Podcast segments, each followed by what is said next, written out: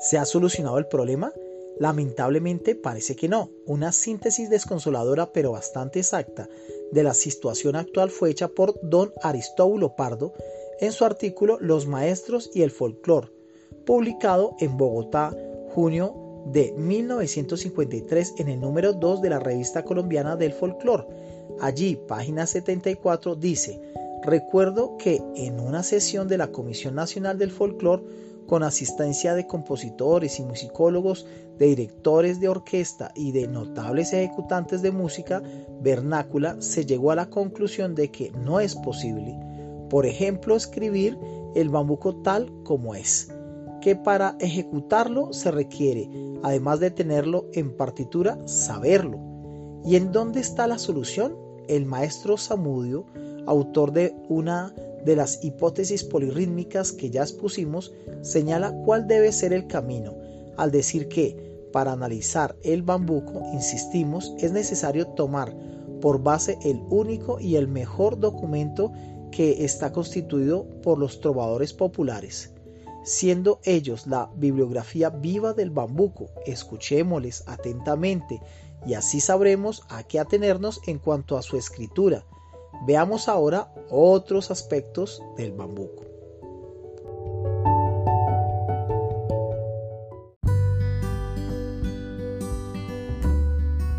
Cambio de tempo. Una de las curiosidades que hemos hallado al estudiar el bambuco es la de que, para bailarlo, se cambiaba el tempo de la música. Hay tres autores que mencionan esta situación. Uno de ellos es el capitán Charles Stuart Cochrane, en el tomo 2 de su diario de una residencia y viajes en Colombia durante los años de 1823 y 1824, en la página 129. Al describir un baile en la población de Fontibón, habla del fandango nacional, cuya coreografía es la del bambuco, y dice que la música comienza lenta y monótonamente, pero gradualmente aumenta su andante a alegro.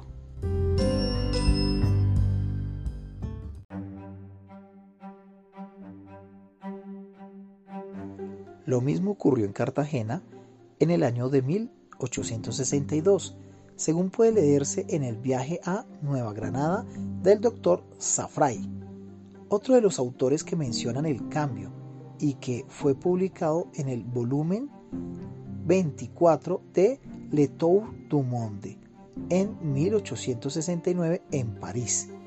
Dice allí el autor, hablando del bambuco, página 91, una marcha general les sirve de introducción.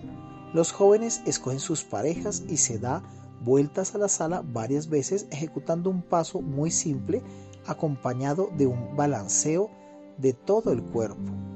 A una señal dada por los músicos no quedan más que una o dos parejas en el puesto. Entonces cambia el ritmo y comienza el bambuco.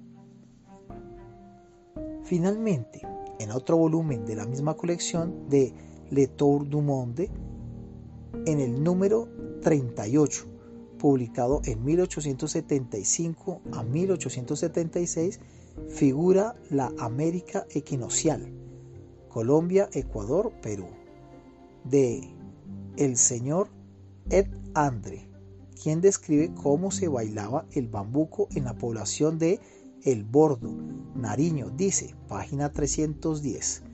La orquestación de esta música es una cosa inenarrable. Primeramente, el tiple comienza con algunas cadencias sobreagudas, seguidas de acompañamiento de todos los instrumentos a la vez.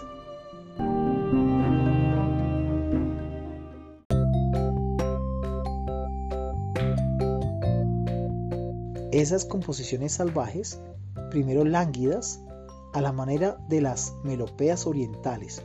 Luego se animan y llegan, gracias a las repetidas libaciones de los ejecutantes, a un crescendo endiablado.